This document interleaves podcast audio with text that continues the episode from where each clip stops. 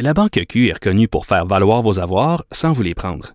Mais quand vous pensez à votre premier compte bancaire, tu sais, dans le temps à l'école, vous faisiez vos dépôts avec vos scènes dans la petite enveloppe. Hmm, C'était bien beau. Mais avec le temps, ce vieux compte-là vous a coûté des milliers de dollars en frais, puis vous ne faites pas une scène d'intérêt. Avec la Banque Q, vous obtenez des intérêts élevés et aucun frais sur vos services bancaires courants. Autrement dit, ça fait pas mal plus de scènes dans votre enveloppe, ça. Banque Q, faites valoir vos avoirs. Visitez banqueq.ca pour en savoir plus. Cube Radio. Normand Lester raconte Où vont les États-Unis de Donald Trump? Je tente dans cette série de répondre à cette question en reliant les événements actuels au passé du pays et aussi je tente de voir où cela nous mène. La chute de l'Empire américain est-elle commencée? Le peuple qui se donne comme projet de défendre la démocratie sur la planète entière semble maintenant sur le point de la renier chez lui.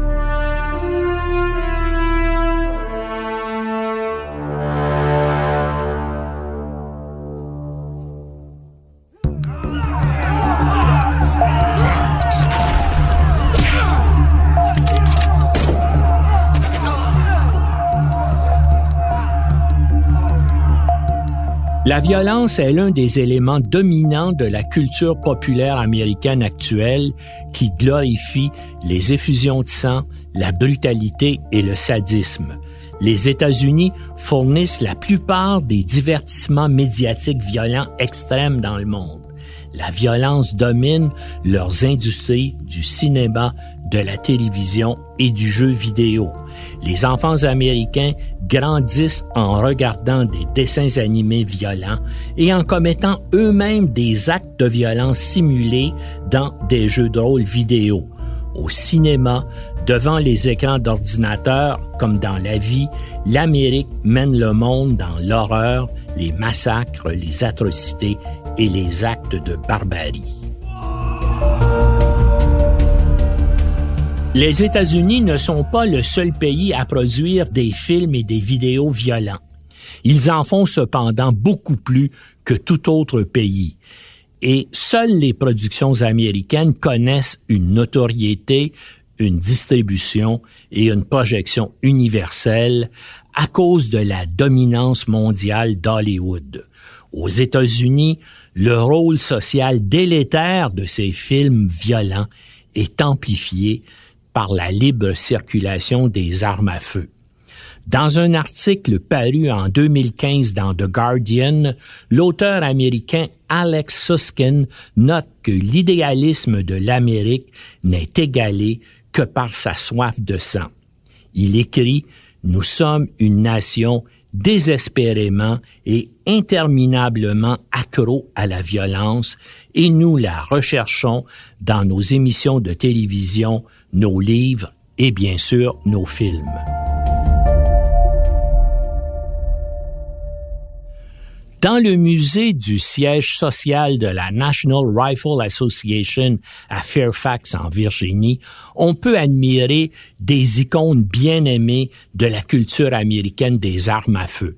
L'imposant Smith Wesson modèle 29 brandi par Clint Eastwood dans Dirty Harry le Beretta 92F utilisé par Bruce Willis dans Die Hard, les flingues qui ont donné la mort dans les grands classiques de Pulp Fiction à The Wild Bunch sont ici glorifiés. La NRA est fière de son exposition Hollywood Guns, la salle consacrée aux armes à feu rendue célèbre par l'industrie cinématographique est la plus populaire.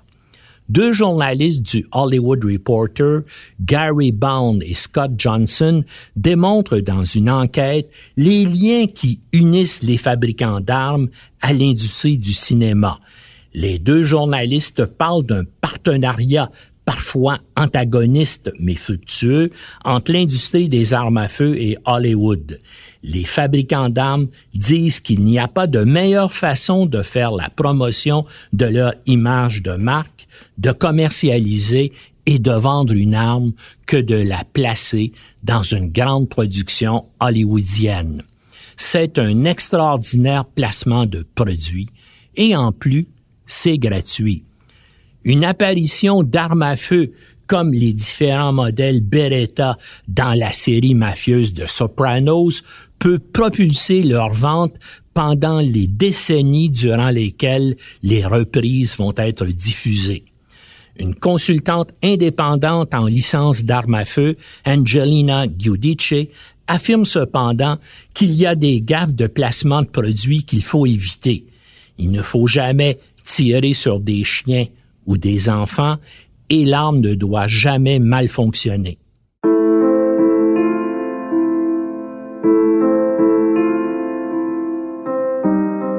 Une étude de la revue Pediatrics montre qu'en 20 ans, la violence armée dans les films destinés aux enfants de 13 ans a plus que triplé.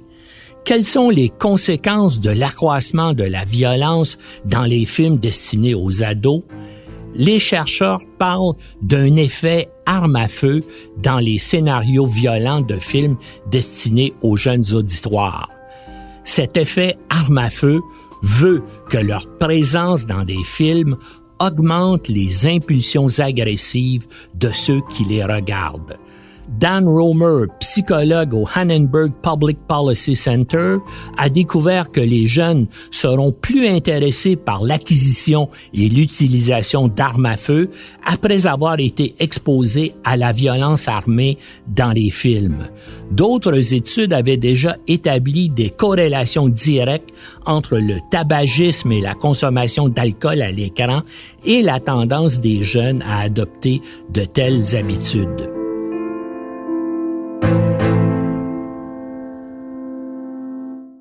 L'effet arme à feu de la culture populaire américaine et la grande accessibilité de ces armes rendent plus facile les tueries de masse par des ados troublés.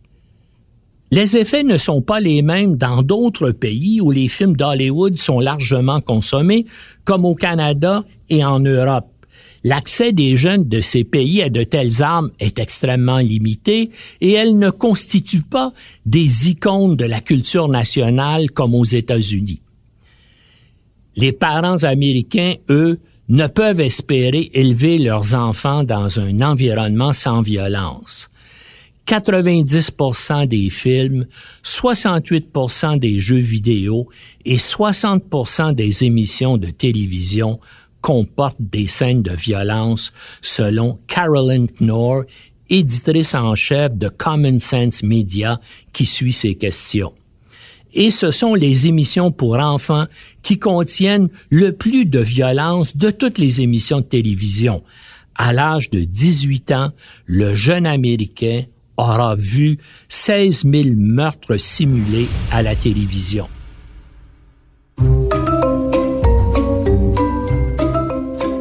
Ne laissez pas les couleurs vives, les lapins qui parlent et les chansons mignonnes vous tromper. Les films d'animation pour enfants peuvent être aussi horribles que n'importe quel film pour adultes. Les voix amusantes des petits personnages bizarres et des animaux rigolos font oublier que les dessins animés pour enfants produits aux États-Unis comportent souvent les scènes de mort les plus violentes du monde du divertissement. Au fil des ans, des centaines de meurtres, de mutilations, de défenestrations, de strangulations ont été ignorés parce qu'ils sont commis dans des dessins animés par des personnages sympathiques et bouffons comme Tom and Jerry, Bugs Bunny ou l'indestructible Wild E. Coyote qui soumet ses adversaires au pire supplice.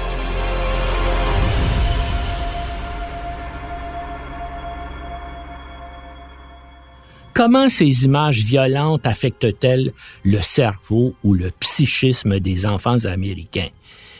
Il ressort de diverses recherches que l'exposition à la violence dans les films, les dessins animés et les jeux vidéo la rendent plus acceptable aux enfants. Socialement, les enfants sont conditionnés par ce qu'ils regardent et ce qu'ils entendent dans leur environnement familial dans lequel la télévision occupe une place significative.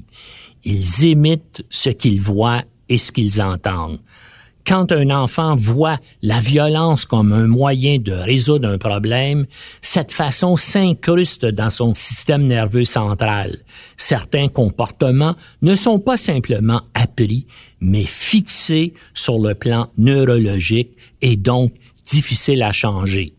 Le processus en cours à l'âge de 4 ans se poursuit à l'école primaire et à l'adolescence. Les enfants, les adolescents et certains adultes veulent imiter ceux qu'ils voient et admirent dans la vie et dans les médias. Comme pour la mode, il y a un effet d'entraînement, un besoin de faire comme tout le monde. L'enfant devient le régime médiatique qu'il consomme. Des chercheurs de l'Université de Washington se disent particulièrement préoccupés par le groupe d'enfants manifestant le plus de prédisposition pour les comportements agressifs, c'est-à-dire les garçons de statut socio-économique inférieur. C'est le groupe le plus disposé à être profondément influencé par la violence dans les médias et aussi le plus susceptible de s'adonner à la criminalité par un environnement familial et social défaillant amplifié par la pauvreté.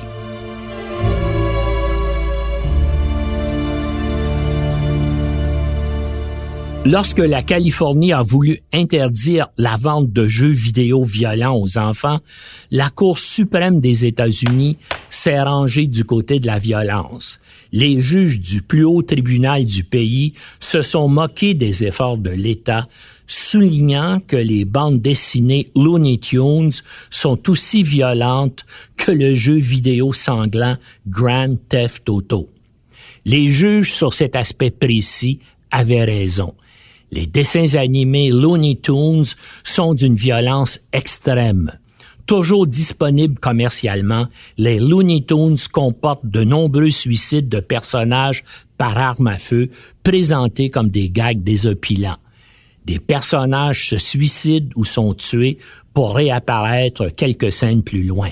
Les bandes dessinées et les dessins animés qui font l'apologie du meurtre donnent aux enfants un faux sens de l'immortalité. L'approche scandaleusement désinvolte du suicide et du meurtre par arme à feu qu'on propose dans les Looney Tunes aux enfants américains ne semble pas troubler les distributeurs et les détenteurs de droits la production télévisuelle destinée aux enfants de moins de 7 ans a les niveaux de violence les plus élevés. Ils enregistrent 26 actes d'agression à l'heure contre 5 dans les émissions destinées aux adultes. C'est ce qu'ont découvert les docteurs Ian Coleman et James Kirkbridge dans une étude publiée par le British Medical Journal portant sur 135 films américains les plus lucratifs, 45 films d'animation pour enfants et 90 films destinés aux adultes assassinats par arme à feu ou à coups de couteau et autres violences notables se retrouvent dans des œuvres célèbres comme La Belle au bois dormant, La Petite Sirène, Bambi, Peter Pan et Pocahontas. Dans leur concurrence acharnée pour plaire aux auditoires populaires américains, les réseaux de télévision et les maisons de production savent que la violence est la clé à de fortes cotes d'écoute et au profit qui en découle. Des centaines de séries télévisées et de films mettent en vedette des tueurs de masse et des psychopathes qui commettent des crimes effroyables. La violence accapare les heures de grande écoute tous les soirs. Les démons et les tueurs en série sont souvent parmi les personnages dominants des fictions et des documentaires. En voici quelques exemples à la télévision. La série Stalker, par exemple, de Kevin Williamson, diffusée sur CBS, convie les téléspectateurs durant tous les épisodes à regarder de jeunes femmes se faire tuer de manière monstrueuse. La critique Mary McNamara du Los Angeles Times considère que Stalker est un spectacle cyniquement conçu et construit pour exploiter des crimes odieux commis principalement contre des femmes afin d'accaparer les parts d'un marché télévisuel.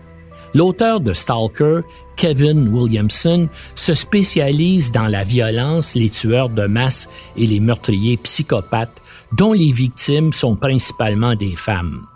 Sa création précédente, The Following, diffusée, elle, sur Fox, est qualifiée par Robert Bianco du USA Today d'une des séries les plus violentes et certainement les plus effrayantes jamais réalisées par un réseau de diffusion commerciale. Elle met en vedette un tueur de masse emprisonné et ses acolytes qu'il a recrutés grâce à une secte qu'il dirige. Il incite ses disciples à commettre des meurtres effrayants et à se suicider. Lors de son lancement en janvier 2013, Williamson a admis qu'il a été influencé par les tueries de masse de Columbine et d'Aurora lorsqu'il a rédigé ses histoires.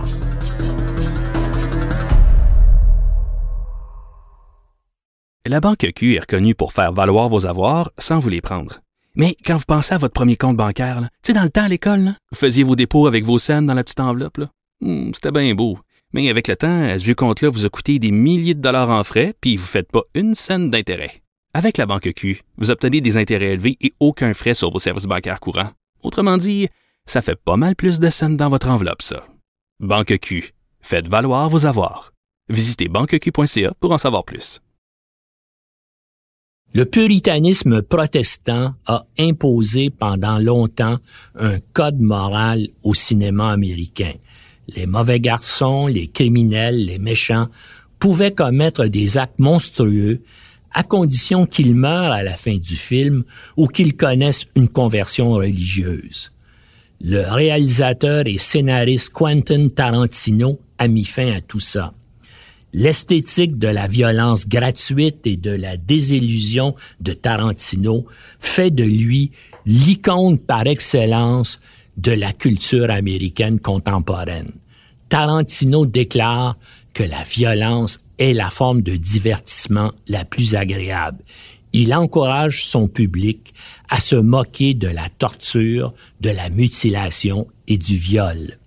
Tarantino veut faire des films d'art et d'essai, à la fois acclamés par les snobs et les intellectuels, et aussi appréciés des auditoires de masse il a la recette. Faire des clins d'œil aux grands films de l'histoire du cinéma en y injectant des doses massives de violence pour les rendre appétissants à l'américain moyen.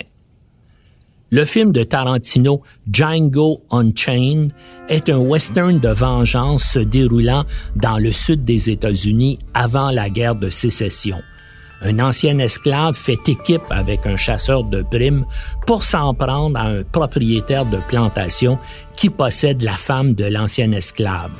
Le film comporte une cinquantaine d'homicides sanglants, y compris un esclave déchiqueté par une meute de chiens, un homme battu à mort avec un marteau et trois autres atteints par balles dans les parties génitales qu'on laisse souffrir pour la satisfaction des spectateurs avant de les achever. Mark Diono du New Jersey Star Ledger ironise en disant que Tarantino aime mieux les chevaux que les êtres humains puisqu'il se croit obligé dans le générique de rassurer l'auditoire. Aucun cheval n'a été maltraité pour la réalisation de ce film. Un autre western vengeance de Tarantino Kill Bill est considéré comme l'un des films les plus violents de l'histoire du cinéma. La fameuse scène où l'héroïne s'attaque à 88 gangsters japonais remporte facilement la palme d'or si elle existait dans la catégorie violence amplifiée à une grande échelle. La scène est jugée tellement dégoulinante de sang et répugnante que Tarantino fut obligé par la Motion Picture Association of America de la convertir en noir et blanc pour la sortie en salle. Une version en couleur est disponible en ligne pour les psychopathes et les autres déviants sanguinaires.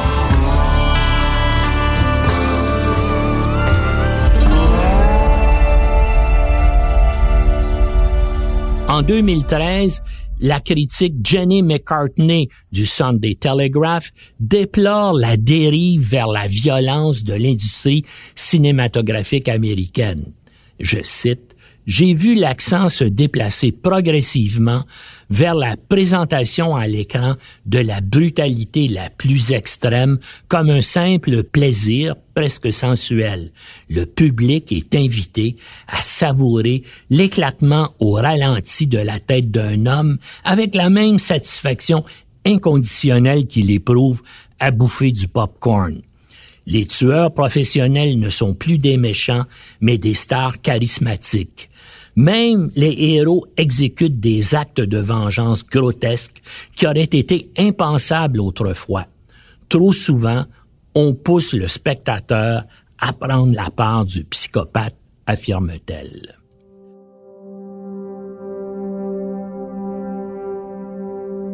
À chaque tuerie de masse aux États-Unis, la question des liens à faire entre les jeux vidéo violents et la criminalité des jeunes hommes est soulevée.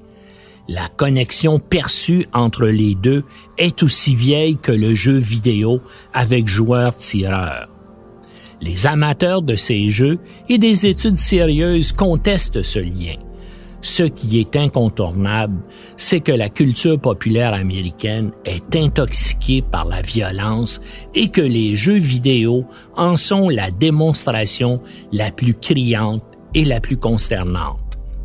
Grand Theft Auto de Rockstar Games est un jeu vidéo qui a connu une extraordinaire notoriété et un succès commercial sans pareil en faisant l'apologie de la criminalité et en ciblant spécifiquement les adolescents et les jeunes hommes. Les cinq versions successives du jeu depuis 1997 se sont vendues à 225 millions d'exemplaires. Le jeu consiste à voler des voitures et à conduire à des vitesses excessives en état d'ébriété en option pour échapper aux policiers avec des points supplémentaires pour avoir renversé des passants ou avoir commis d'autres crimes. Une étude montre que 65% des enfants américains âgés de 7 à 12 ans ont déjà joué à Grand Theft Auto. Le monde représenté par Grand Theft Auto ressemble à la réalité américaine. On se sent aux États-Unis un monde hyper violent, sexualisé et indécent, avide, immoral et accapareur, qui incite l'individu à se défouler, à satisfaire toutes ses passions et ses impulsions, au mépris des autres, des lois et des conventions sociales. Grand Theft Auto a souvent été qualifié de simulateur de meurtre. D'ailleurs, des auteurs de meurtres et de violences sexuelles ont reconnu s'être inspirés de leur expérience avec le jeu pour commettre leurs crimes.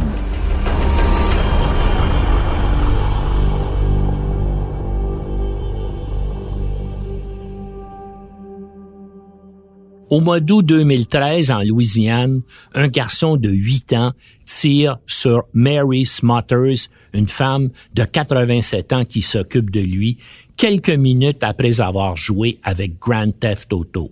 Bien que le garçon dise aux enquêteurs qu'il a accidentellement tiré sur la femme, l'enquête conduit les policiers à conclure qu'il a intentionnellement tiré sur Madame Smotter dans la nuque alors qu'elle regardait la télévision. Le jeu Grand Theft Auto que l'enfant vient de fermer récompense le joueur en fonction des meurtres qu'il accumule. Le garçon n'a fait face à aucune accusation. En Louisiane, un enfant de moins de 10 ans est exempté de responsabilité pénale.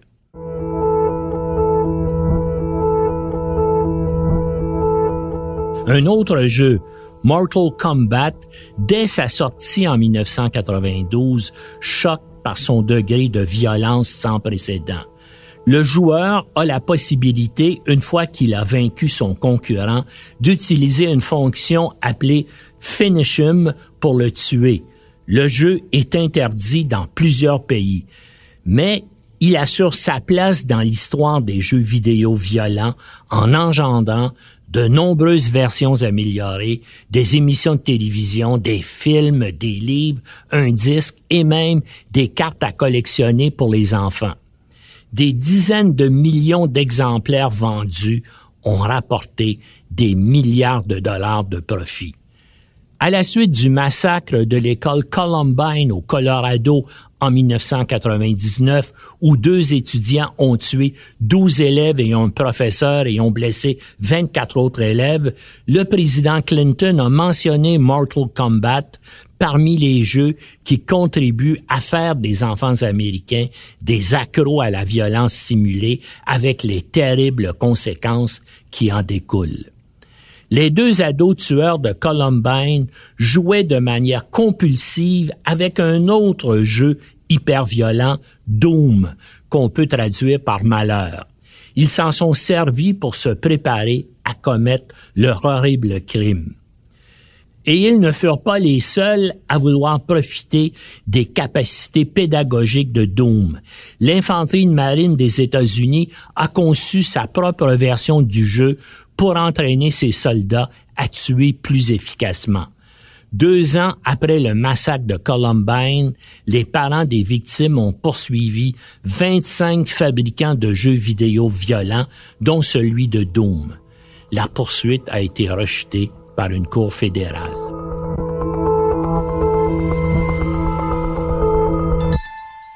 Les jeux vidéo violents sont à l'origine de plusieurs tueries de masse qui ont marqué les États-Unis ces dernières années. James Holmes, un étudiant au doctorat en neurosciences de l'Université du Colorado, a tué 12 personnes dans un cinéma d'Aurora dans cet État le 20 juillet 2012. Il était un adepte de jeux vidéo violents comme Diablo et World of Warcraft. En décembre 2012, Adam Lanza, 20 ans, a tué 26 personnes, dont une majorité d'enfants, à l'école primaire Sandy Hook au Connecticut. Il avait déjà tué sa mère et alors que les premiers intervenants arrivent sur les lieux, Lanza se tire une balle dans la tête. Il est un accro des jeux vidéo violents et obsédé par les assassinats de masse et les tueries en série. En 2009, à l'âge de 17 ans, il commence à fréquenter les sites Internet spécialisés dans les jeux vidéo violents et les tueurs de masse. Il devient un habitué du jeu en ligne Combat Arms, un jeu de tir multijoueur. Le but est de tuer le plus grand nombre possible de joueurs ennemis.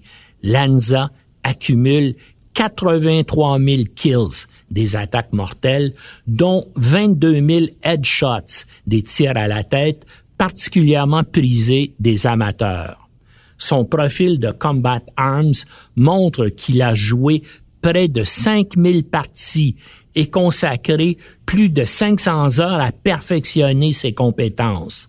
Dans la version de Call of Duty qu'il affectionne particulièrement, on impose aux joueurs un massacre de civils.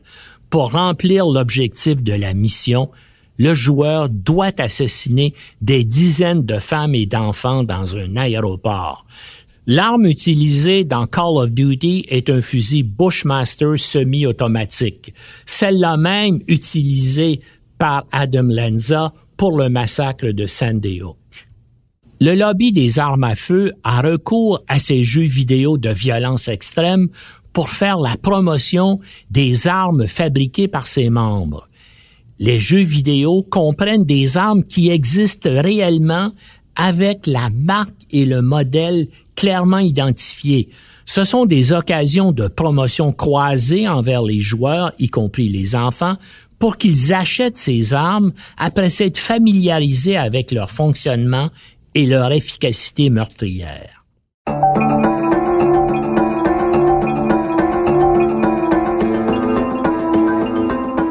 Et la violence extrême de la société américaine s'exporte par ces jeux vidéo. Le Norvégien Anders Breivik est le plus meurtrier des tueurs de masse de l'histoire de l'humanité.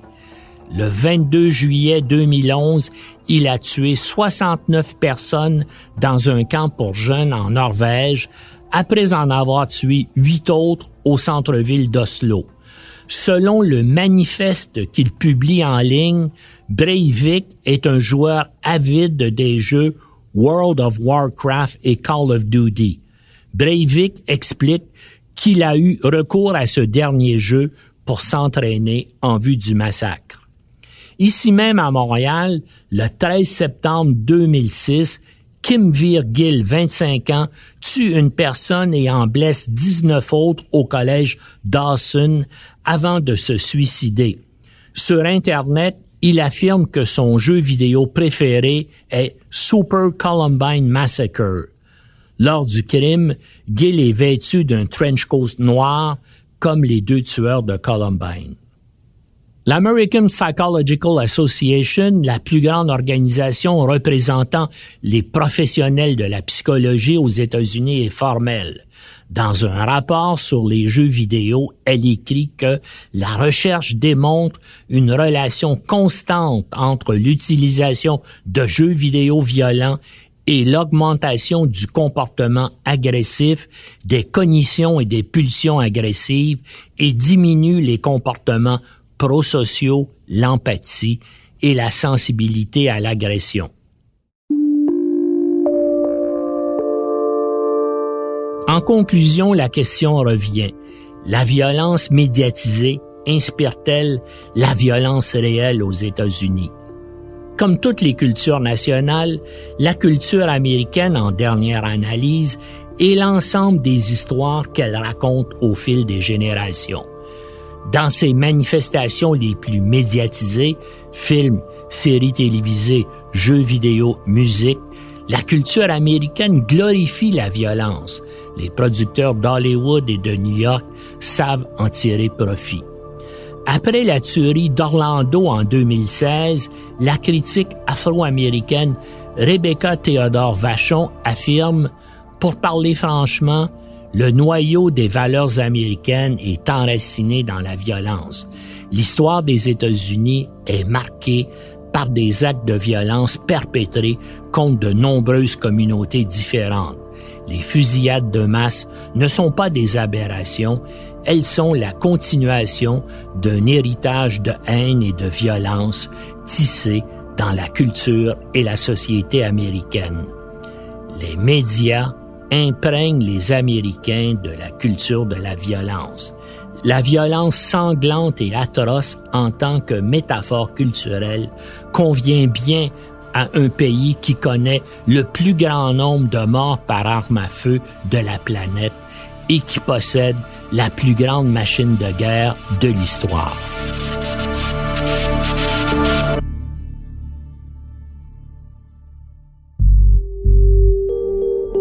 Un balado de Normand Lester. À la réalisation, Bastien Gagnon La France. Au montage, Philippe Séguin. Une production Cube Radio.